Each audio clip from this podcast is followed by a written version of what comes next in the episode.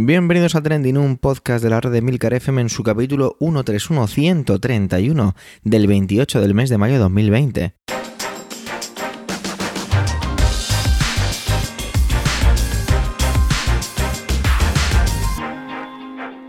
Trending es un podcast sobre lo que pasa, sobre lo que ocurre, sobre las noticias que pueblan las redes sociales. Todo ello con opinión y siempre con ánimo de compartir. Por ello somos varias voces, aunque yo, Javi Soler, haga de presentador. Trending es tu podcast de noticias semanal. Adelante.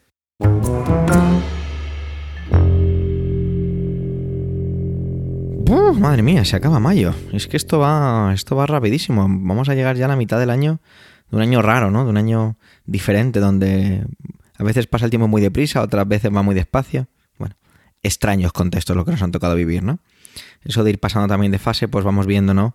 Una sensación extraña, ¿no? No voy a utilizar las palabras que se están diciendo tanto acerca de la normalidad, pero bueno, no sé, a lo mejor estoy menos optimista que en otros, en otros trendings. Vamos a empezar con Manuel, y es que hace un poquito así como él lo ha definido, un refrito, ¿no? Una, un pisto con las polémicas de las últimas semanas, ¿no? Que como si no tuviéramos poco con, con lo que tenemos, pues que si Marlaska, que si Bildu, que si otros cuentos. Así que adelante, Manuel.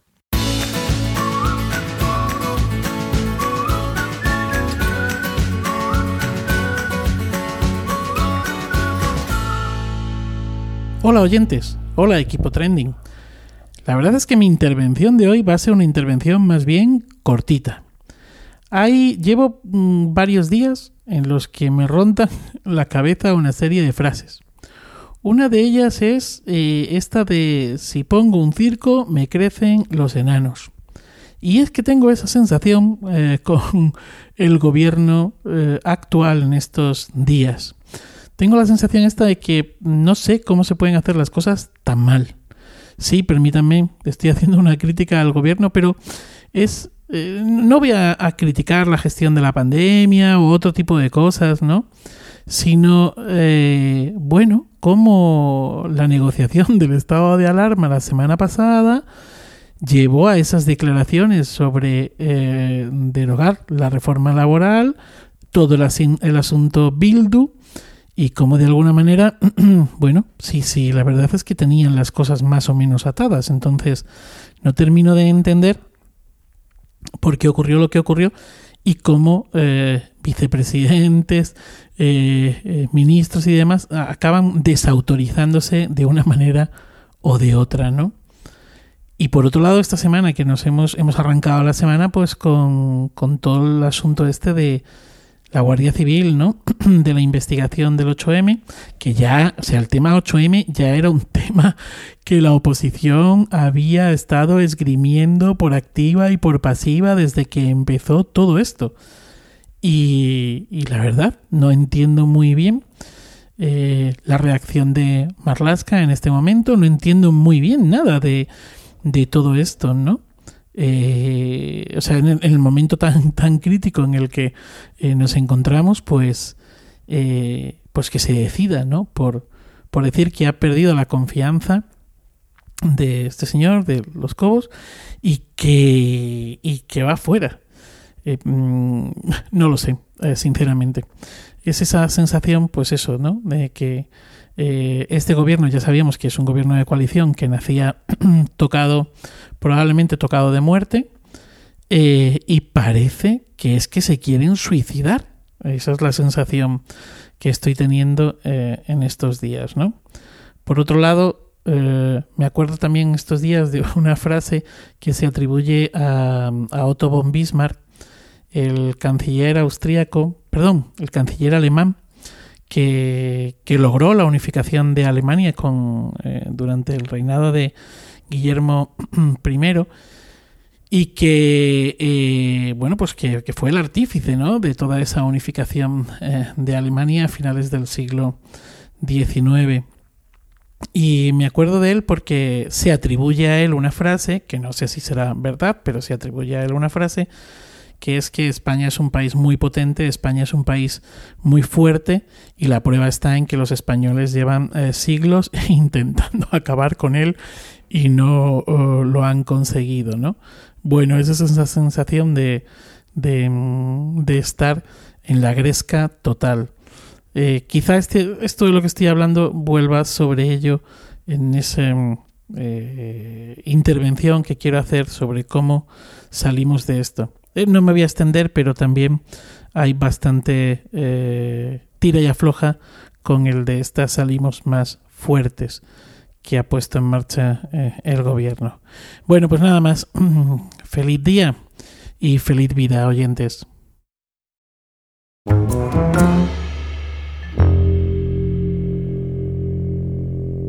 Antonio cogió los periódicos y vio el salimos más fuerte, ¿no? Que tanta polémica ha generado todo ello. Vamos a ver desde qué punto lo enfoca, porque parece que ha habido una cierta unanimidad con la crítica hacia, hacia esto. Vamos a verlo. Bueno, más bien, vamos a escucharlo. Perdonar. Adelante, Antonio. Pero aún hay más. Hay un extra justo después de la intervención de Antonio. Creo que tiene que ver con filming. ¿Ah?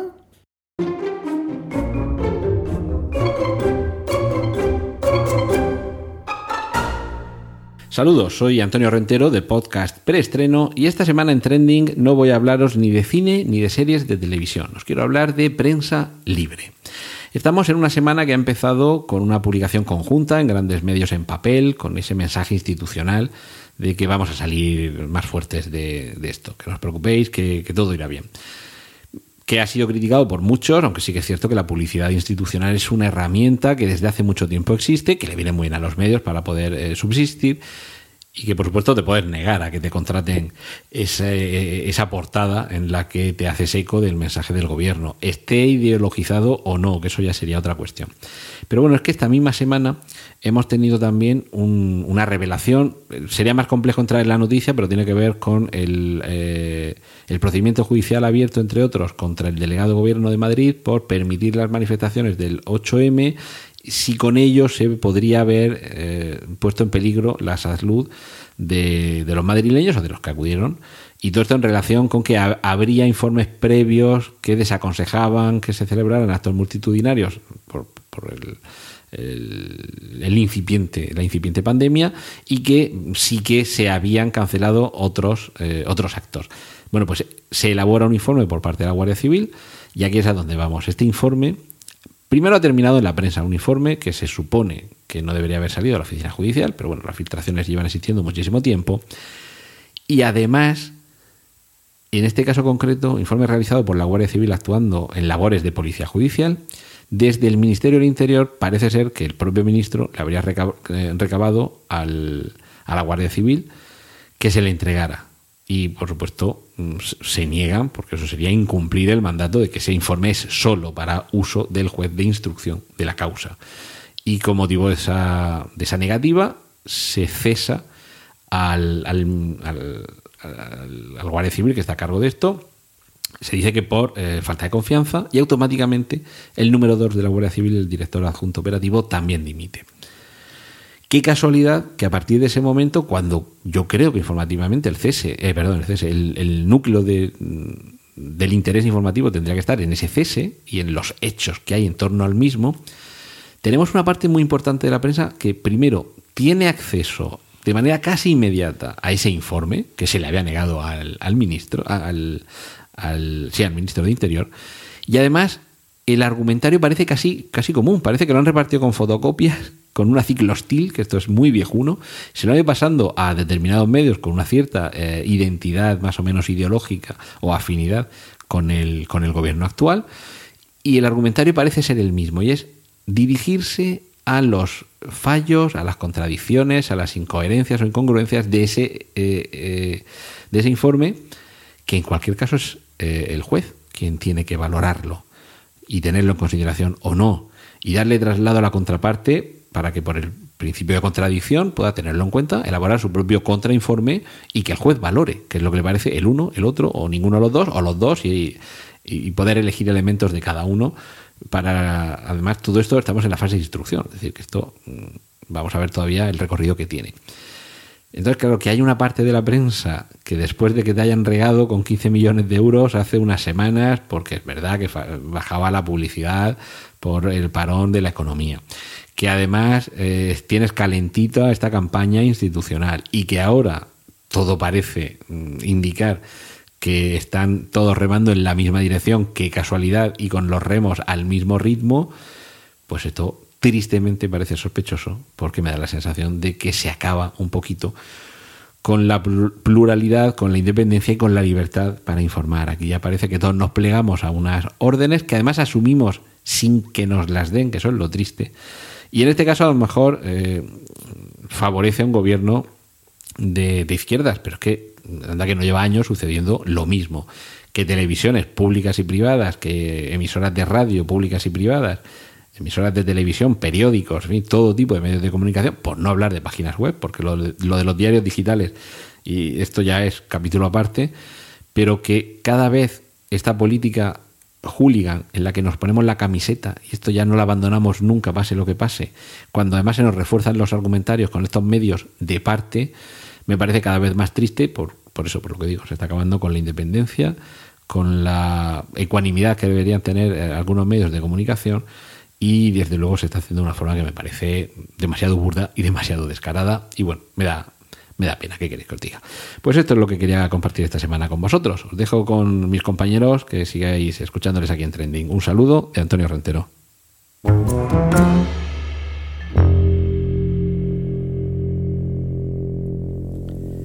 Saludos, soy Antonio Rentero del podcast Preestreno y esta semana en Trending no voy a hablaros ni de cine ni de series de televisión, pero sí de plataformas de streaming y de lo estupendos que nos ponemos a veces.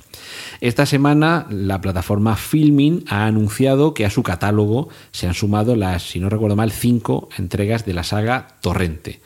Creo que son cinco, cuatro o cinco, vale.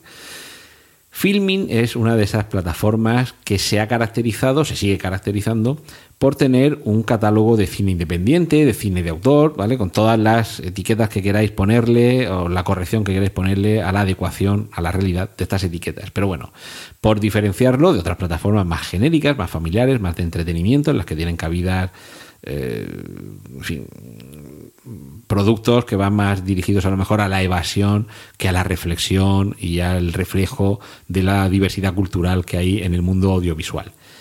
Pues sí, podría parecer algo extraño que en esta plataforma aparecieran estas películas, pero lo que ha surgido en estas últimas horas es una cantidad de gente dispuesta no solo a quejarse, sino a darse de baja de esta plataforma porque no soportan que este subproducto esté junto a mis títulos de crédito, a mi, o sea, de, crédito de culto, que mis películas de los grandes autores se tengan que codear en el mismo disco duro y venirme por el mismo cable.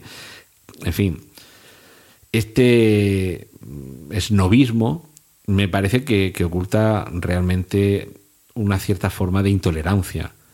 Y es que se supone que si en la cultura debemos ser tan tolerantes con las diversas expresiones que hay de cultura, mm, no parece coherente que porque en la misma bolsa de la que puedes sacar esa película de Isabel Coiset o de Akira Kurosawa o de Abbas Kiarostami que tanto te gusta, que ahí también esté una película de humor grueso seguramente y a lo mejor con un con un nivel de, de, culturalidad elevada mucho más bajo, de acuerdo, podemos eh, admitir que se mezcle la cultura con el entretenimiento, pero que no la mezclen en mi bolsa. Entonces me parece una postura un poquito ridícula, sobre todo porque tener, si es que lo consideraras así, si lo consideraras un subproducto, ni siquiera un producto cultural, sino mero entretenimiento y te ofendiera, si es que no te va a subir el precio de tu cuota de filming ni te van a obligar a verlo.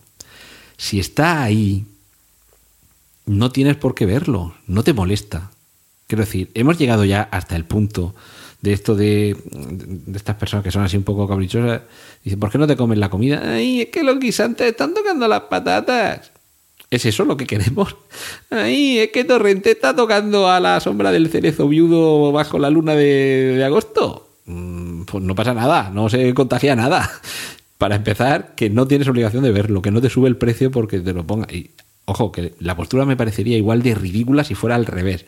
Si tuviéramos en Disney Plus, por ejemplo, que películas de la Guerra de la Galaxia, de superhéroes, dibujos animados, que de pronto ahí apareciera, pues qué os voy a decir yo, eh, sí, me he referido a Isabel Coixet, quizá como paradigma de este cine así un poquito más, más más culto, por decirlo de alguna forma, más que llama a la reflexión, que no busca tanto el, artificio y el puro entretenimiento vacío, sino que trata de que el, espectador reflexione, piense, sienta de una manera mejor más profunda, más elevada.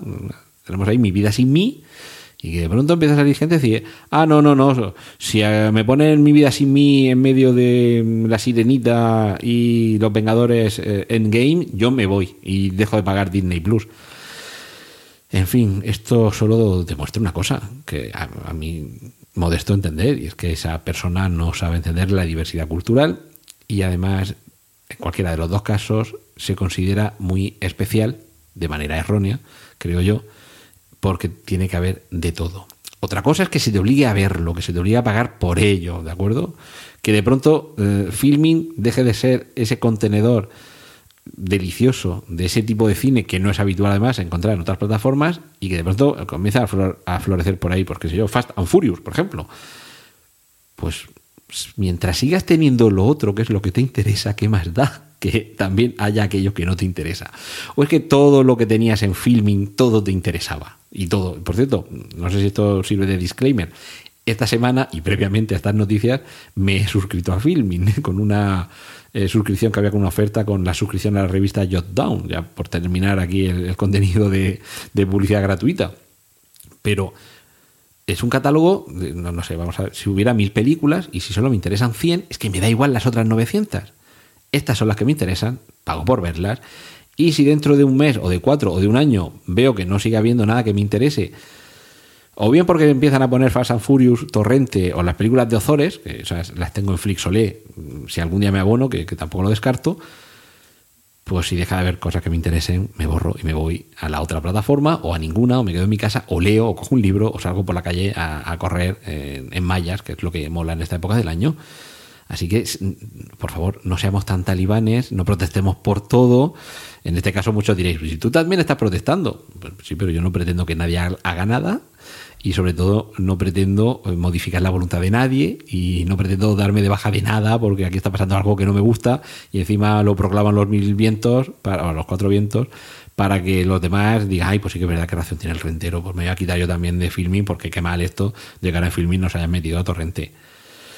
Pues esto, como siempre se dice, mm, con no mirar, con no escuchar, con poner otro canal, con leer otro periódico, con escuchar otro podcast, porque a los quejaréis, está el rentero siempre igual. Pues cuando empiezo a hablar, dadle para adelante y haced lo que ahora os recomiendo, y es que sigáis escuchando los contenidos del resto de mis compañeros aquí en Trending. Un saludo para todos de Antonio Rentero.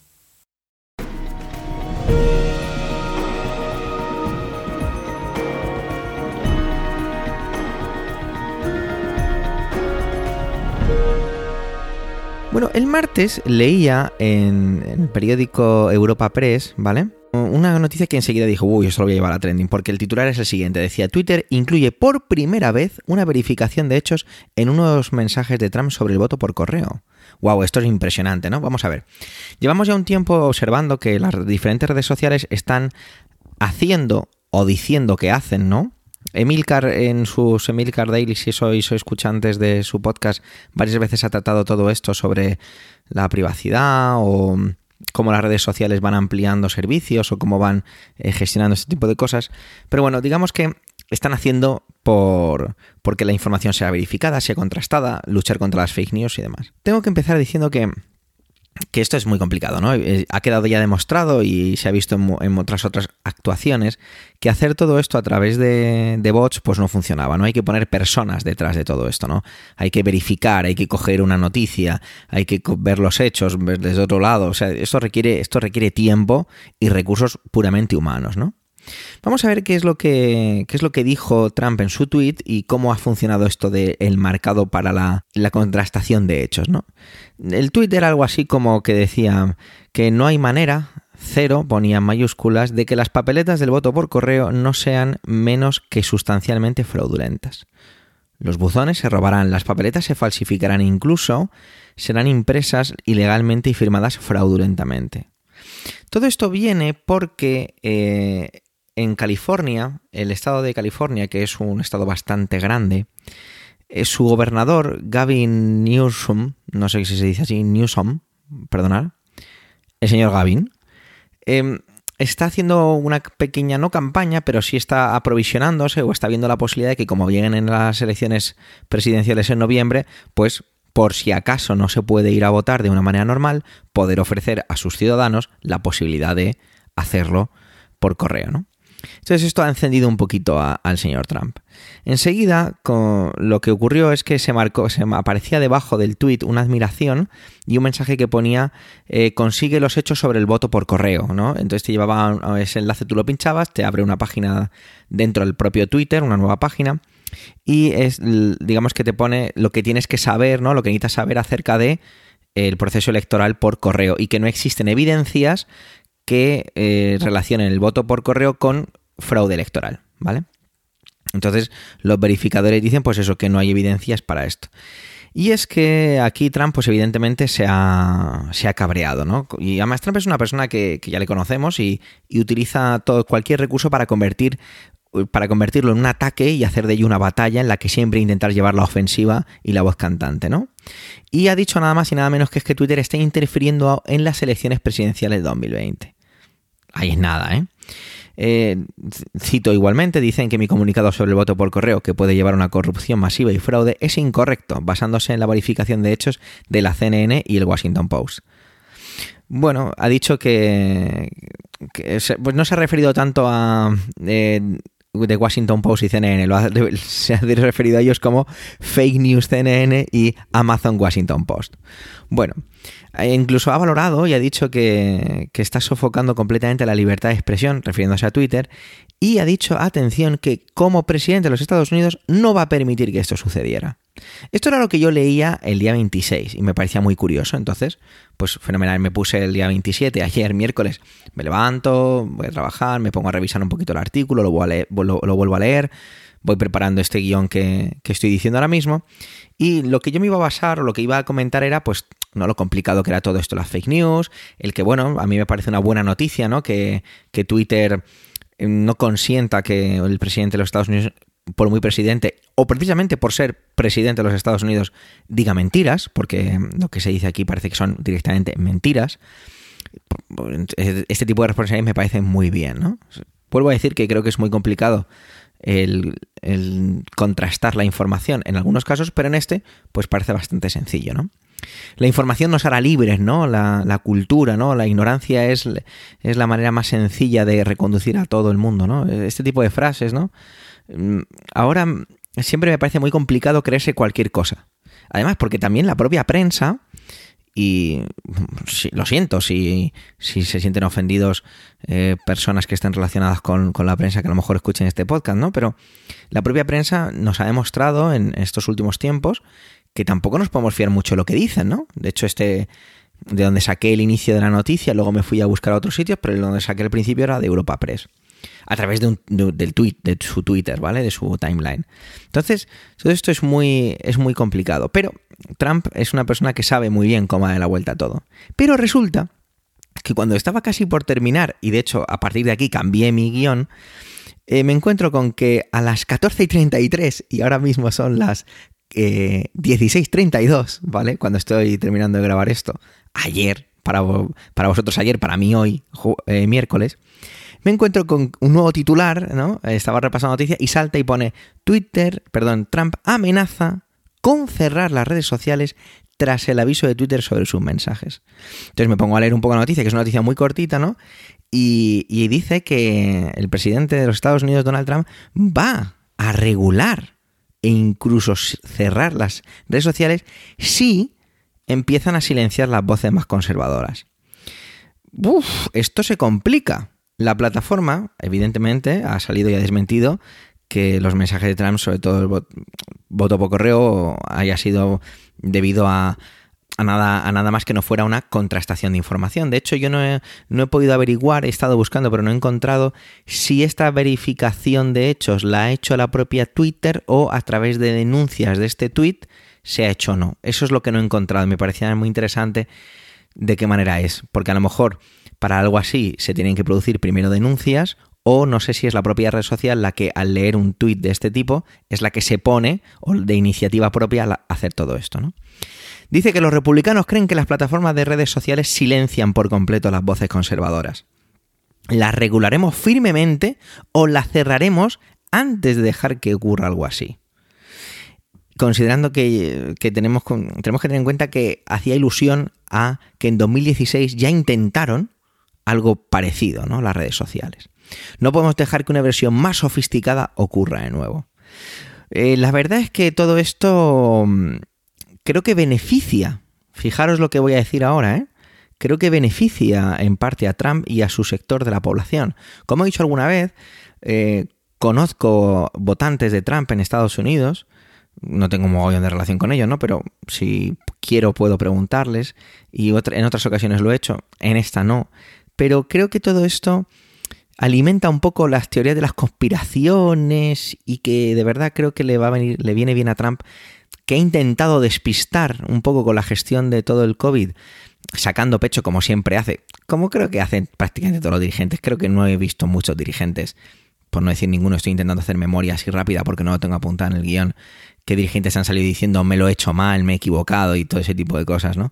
Acerca de la gestión del coronavirus, que sí haciendo aquello sobre la eh, Obama eh, ahí de por medio, mm, no sé, cosas, cosas muy, muy extrañas, ¿no? Entonces yo creo que esto le ha venido fenomenal y le va a venir fenomenal porque ahora siempre va a tener la excusa de que quizá se le corte lo que diga en Twitter o se le marque, ¿no? Entonces, bueno, es cierto que Donald Trump como presidente de Estados Unidos utiliza su cuenta personal, ¿no? Ni siquiera utiliza una cuenta, digamos, institucional, ¿vale? Que en parte a lo mejor daría un poco igual, pero creo que al mismo tiempo no es lo mismo. Porque él lo está haciendo como Donald Trump, pese a que sea presidente de los Estados Unidos, pero si lo hiciera detrás de una cuenta que fuera presidente de los Estados Unidos, como haría Obama, y supongo que le pasaría las credenciales en un posing, ¿no? Le dejaría al lado del maletín de, de los misiles y demás, le dejaría un posing con, mira, aquí está la contraseña de, de POTUS, ¿no? Creo que era la... Sí, President of the United States, era la, la cuenta de, de Twitter. Entonces, no sé. De verdad, creo que Trump es una, persona muy oportunista y que va a utilizar esto de la mejor manera posible para él y que incluso le puede venir bien. Y es curioso cómo, eh, en pos de la verdad, buscando la verificación, luchando contra, las fake news, todo esto puede ocasionar que no es que se generen más fake news, sino que se genere más teoría de la conspiración para que salgan bien sus planes. No sé, el tiempo nos dirá si esto es así o no, o todo lo contrario, o mucha gente le haya dado a ese botón de verifica estos hechos o lo que necesitas saber acerca del voto por correo para entender por qué ha dicho eso el presidente de su nación y si es verdad que está equivocado, que lo es. Gracias por vuestro tiempo, gracias por querer escucharnos en este capítulo centésimo trigésimo primero. Los comentarios siempre nos aportan enriquecimiento, no dudes en dejarlos en emilcar.fm barra trending. Un saludo y hasta la semana que viene.